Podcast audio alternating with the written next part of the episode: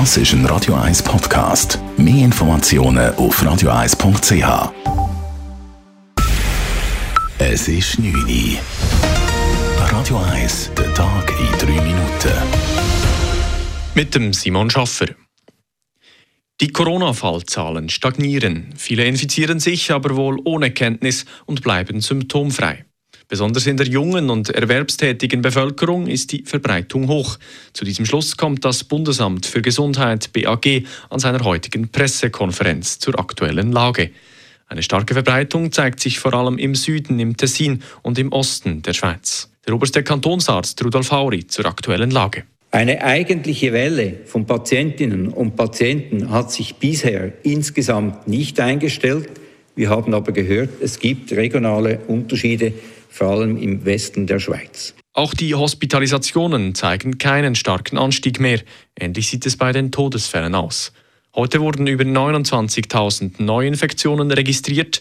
Die Intensivstationen sind momentan zu 74 Prozent ausgelastet. Die Omikron-Variante macht nun über 90 Prozent aller Fälle aus. Auch hier gibt es aber regionale Unterschiede in den Ausprägungen. Die bisherigen Stadträtinnen und Stadträte dürften am 13. Februar alle wiedergewählt werden. Allerdings wird die Wahl für FDP-Stadtrat Michael Baumer zur Zitterpartie. Gemäß einer Umfrage des Tagesanzeigers kommt er auf den letzten der neun Plätze.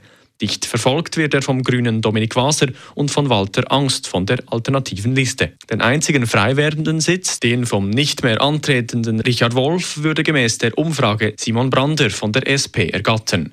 Die SP würde damit ihren vor vier Jahren verlorenen Sitz wieder zurückgewinnen.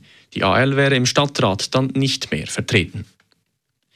Zürcherinnen und Zürcher haben auf dem Online-Tool Zürich schaut hin bereits mehrere hundert Fälle von sexuellen, homo- oder transfeindlichen Belästigungen gemeldet.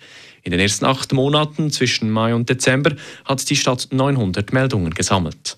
Am meisten werden verbale Belästigungen gemeldet, aber auch ungewollte Berührungen oder physische Angriffe wurden registriert. Stadtpräsidentin Corinne Mauch ist überzeugt, dass mit dem Projekt den Opfern ein wichtiges Gehör verschafft wird. Das entspricht etwa vier Meldungen pro Tag und wird doch häufig genutzt. Und ich glaube, das ist für die Leute, die eben die Möglichkeit hatten, die so etwas erlebt haben, dass sie das haben können melden, auch dass man ein Abbild hat, was geht da äh, in dieser Stadt ab, das ist sicher sehr nützlich. Zürich schaut hin wird auch im laufenden Jahr weitergeführt. Neu fordern auch Plakate in den Trams und Bussen der VBZ die Leute dazu auf, hinzuschauen. Die Maskentragpflicht an den Zürcher Schulen wird um einen Monat verlängert. Um nach den Weihnachtsferien den Schulbetrieb möglichst sicher zu starten, hatte der Regierungsrat bereits im Dezember 2021 beschlossen, die Maskentragpflicht auch auf Schülerinnen und Schüler der ersten bis dritten Primarschulklassen auszuweiten. Diese Maßnahmen waren bis zum 24. Januar 2022 befristet und werden nun um einen Monat verlängert. Welche Maßnahmen nach den Sportferien gelten, werde zu einem späteren Zeitpunkt entschieden, heißt es in der Mitteilung.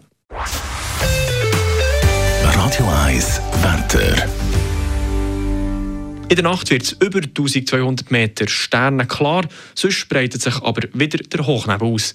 Morgen Mittwoch löst sich der aber wieder auf und es wird teils recht sonnig bei 3 bis 4 Grad. Das war der Tag in 3 Minuten.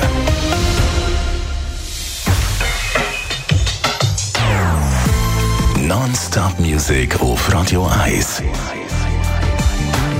Die besten Songs von allen Zeiten. Non-Stop.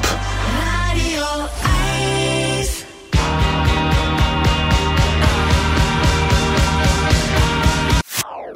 Das ist ein Radio 1 Podcast. Mehr Informationen auf radio1.ch.